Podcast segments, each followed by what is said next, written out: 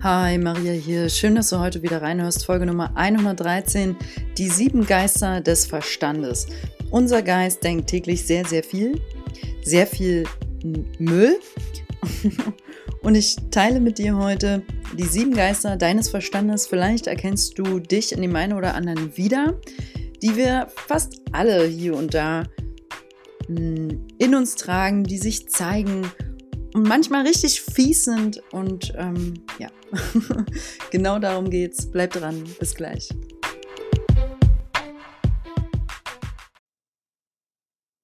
Ja, der Verstand, wie eben schon gesagt, erzählt uns täglich sehr, sehr viel.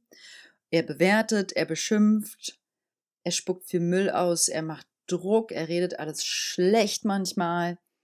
Ne?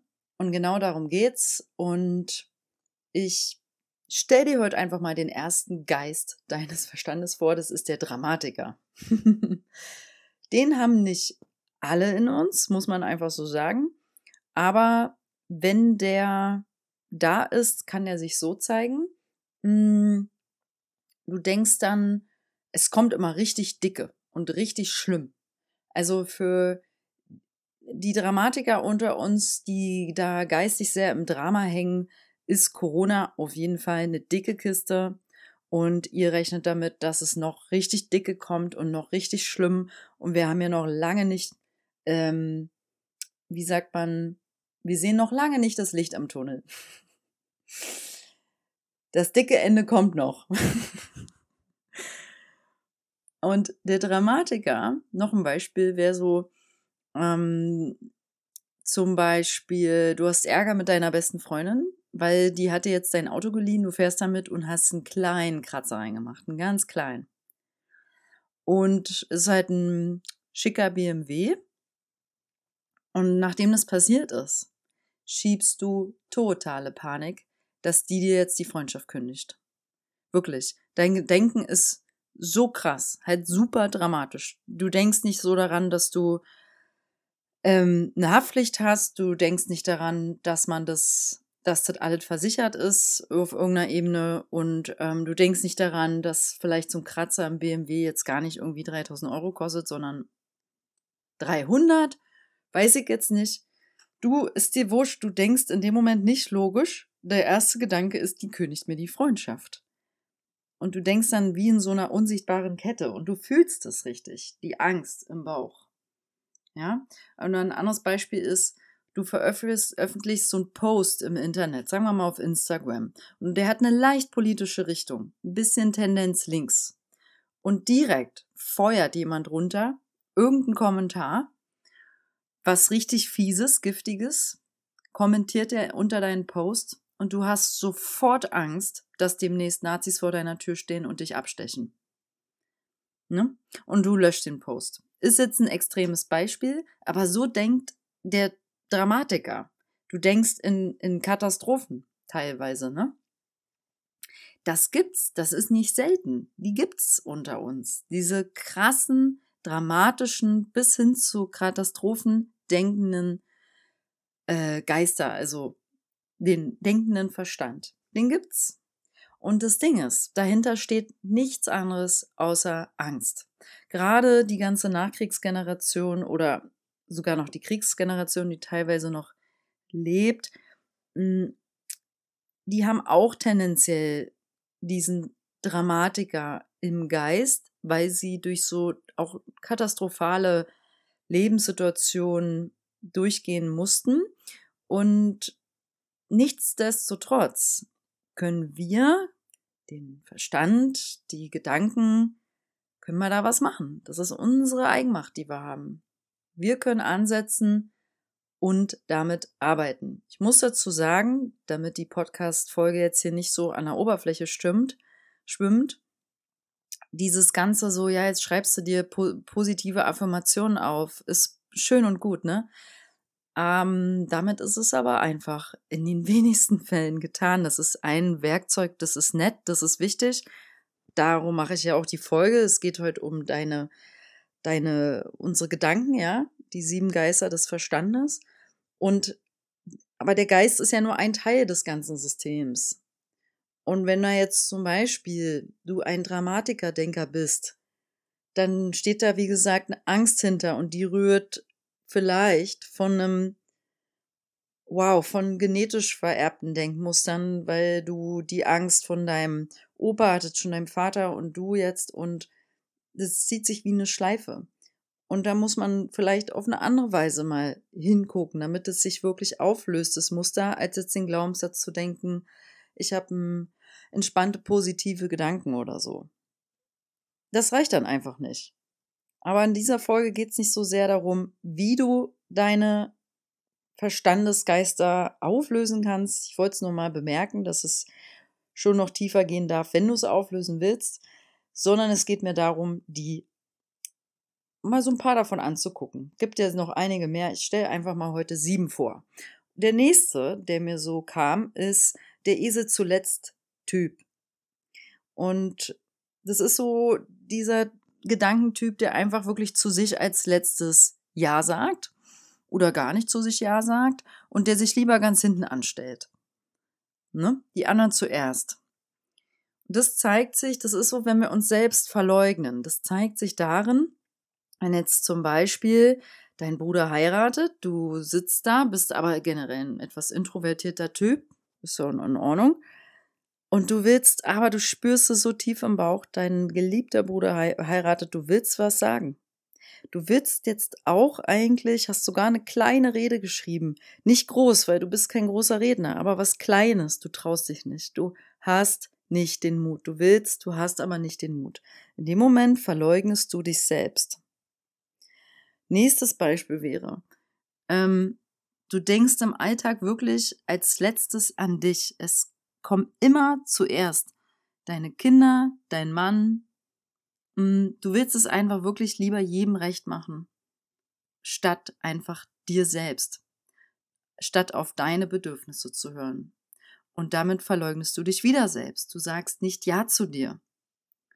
Oder du arbeitest zum Beispiel jahrelang in einem Beruf, der dir gar nicht taugt, der dir gar nicht entspricht.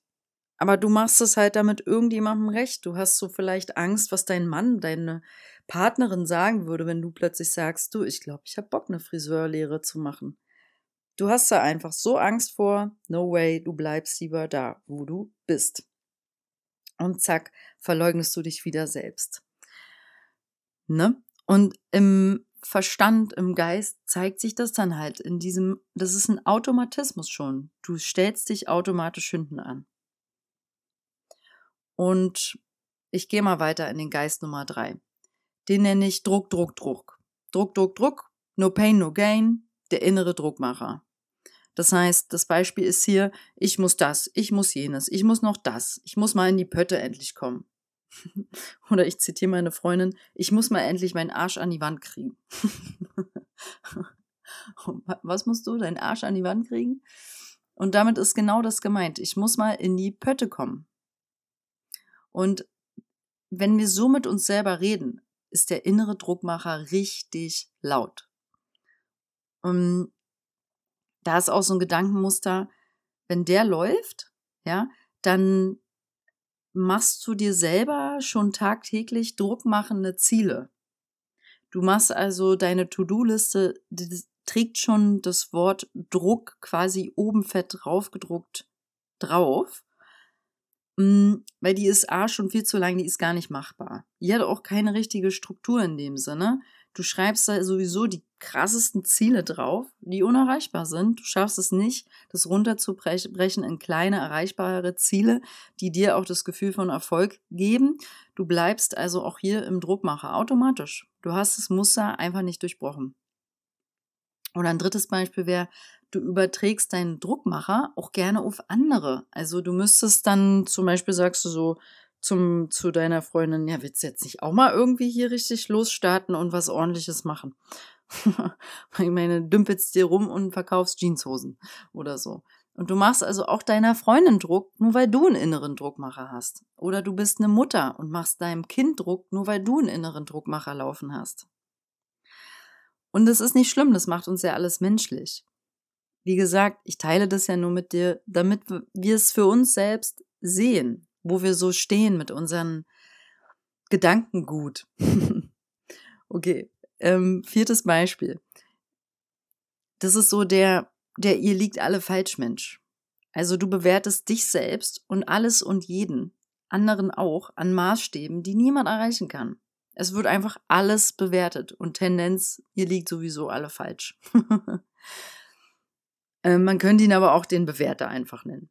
Ähm, es könnte sein, du bist ein Vater, der einfach mit so, also der einfach selbst mit so strengen Regeln und krassen, unerreichbaren Idealen aufgewachsen bist und du gibst das jetzt an deinen Sohn weiter, an deine Kinder weiter und bewertest die wirklich von, schon seit die auf der Welt sind in allem, was sie tun. Der, das fängt schon damit an, dass der arme kleine Sohn kritisiert wird, weil er noch nicht so schnell laufen gelernt hat wie der Nachbarsjunge und es zieht sich dann durch wie ein roter Faden. Und ja, der, der Sohn macht es im Endeffekt sein Leben lang falsch. Weil der Vater, der kann es nur falsch machen. Der Vater bewertet ihn ja die ganze Zeit. Ne? Oder nächstes Beispiel wäre, du weißt es einfach immer besser. Du kannst gar nicht anders. Du liegst also, du liegst niemals falsch. Das sind wirklich die anderen. Ey, diese Menschen gibt's. Das ist auch nicht selten. Ähm, das sind einfach, das sind so Seelen, die können das, die, was heißt, die können das nicht. Denen fällt es so schwer, einfach zu sagen, warte mal, da habe ich irgendwie auch einen Fehler gemacht, oder? Und stattdessen zeigen die immer noch mit dem Finger auf den anderen, die fühlen sich nicht wohl in der Haut, aber ihr könnt da nicht anders und beschimpft noch den anderen. Weil da einfach dieses Muster abläuft. Ihr liegt alle falsch. Und ich bewerte hier alles. Alles ist doch auch logisch, dass das von irgendwo herkommt. Wie gesagt, da gehen wir heute nicht so hin, von wo das herkommt, was man machen kann. Aber interessant ist es, sich das anzugucken. Und in diesem ihr liegt alle falsch Typus ist auch noch meistens ein Perfektionist drin. Also es muss nicht 100 Prozent, es muss 111 Prozent perfekt sein, bevor man das so loslassen kann, die Geschichte, was auch immer gemeint ist. Ne? Es muss 111 Prozent perfekt sein, sonst kann der Mensch nicht schlafen. Wirklich. Und es ist auch natürlich nah verwandt mit dem Druck, Druck, Druck-Typ. ja. Also der Bewerter-Typ hat auf jeden Fall auch geistig eine ganz schöne Sabotage laufen. Okay. Der vorletzte Typ ist der Schwarz-Weiß-Denker. Da gibt's dann richtig krasse Parameter, richtig strenge Regeln und dazwischen gibt's auch nichts. Das können so harte, knallharte Glaubensmuster sein, zum Beispiel, nur wenn es Liebe auf den ersten Blick ist, kann es auch was werden. Nur dann. Sonst einfach nicht. Dann ist es nicht der Mann. Okay? Was ist das denn für ein Glaubensmuster? Come on. Da bist du ja wirklich schwarz-weiß unterwegs. Oder noch eins wäre, ich verzeih es dir nie, nie, wenn du meinen Geburtstag vergisst. Die Leute gibt's auch. Ey, die können das wirklich nicht loslassen, wenn jemand deinen Geburtstags vergisst, dann, dann nimmst du dem das krumm monatelang. Ist vielleicht eine andere Kiste, wenn es der Partner ist, aber es gibt Leute, die sind da sehr, sehr, sehr sensibel. Generell. Weil ihr habt dann alle zu viel hohe Erwartungen an die anderen. Und dann denkst du schwarz-weiß. Das ist doch interessant in deinen zwischenmenschlichen Beziehungen, was bringst du mit an Erwartungen an andere? Bringst du überhaupt welche mit? Ich finde das immer schwierig, wenn hm, man zu hohe Erwartungen überhaupt an jemanden, an etwas hat. Dann ist da direkt so ein Druck auch wieder hinter, ne?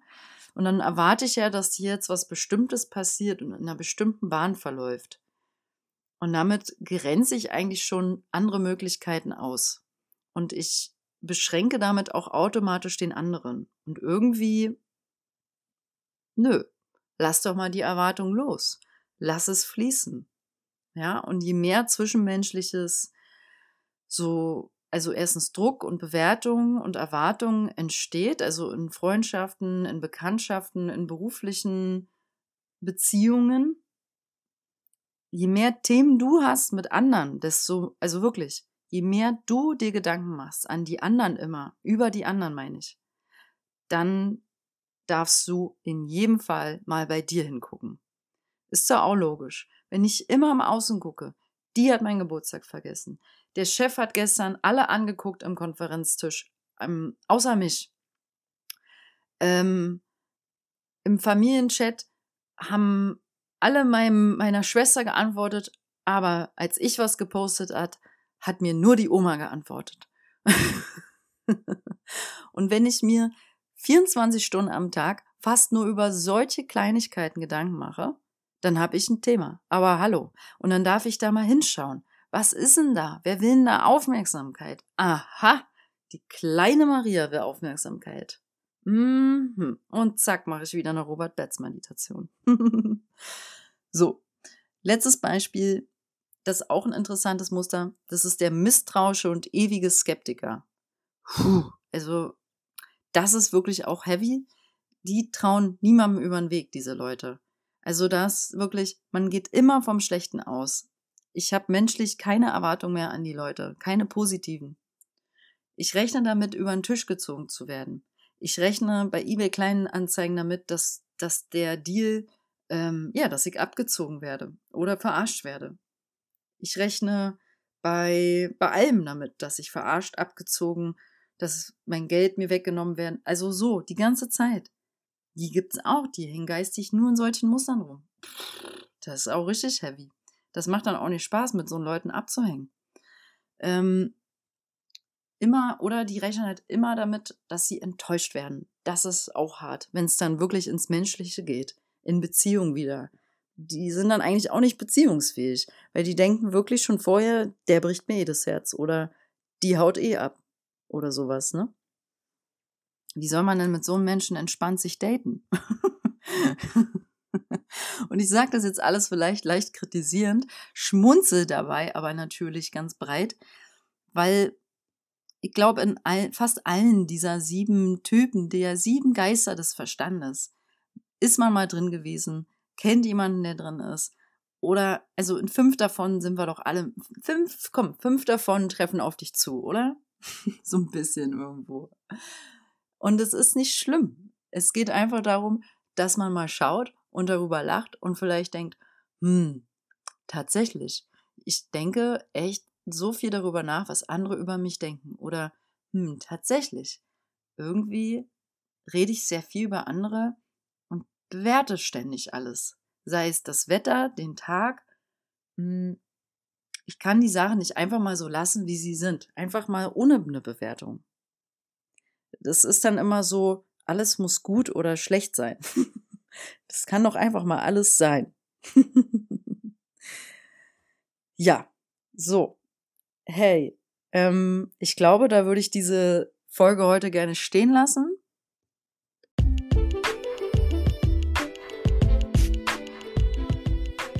In diesem Sinne wünsche ich dir einen ganz lichtvollen, leichten und weißt du, vielleicht auch lächerlichen Geist im Sinne von, dass du dich selbst nicht so ernst nimmst und deine Gedanken und das, was du denkst. Mm, und einfach mal die Gedanken fließen lassen. Du bist ja nicht deine Gedanken. Gott sei Dank. Alright. Hey, ich schicke dir Licht und Liebe. Ich wünsche dir eine wundervolle Woche. Affirmationen kann man trotzdem machen, finde ich. Schöne Affirmationsmeditationen denken. Why not? Und ähm, viel wichtiger ist Gefühle fühlen. okay, so hey, bleib du selbst und lass dir gut gehen. Deine Maria.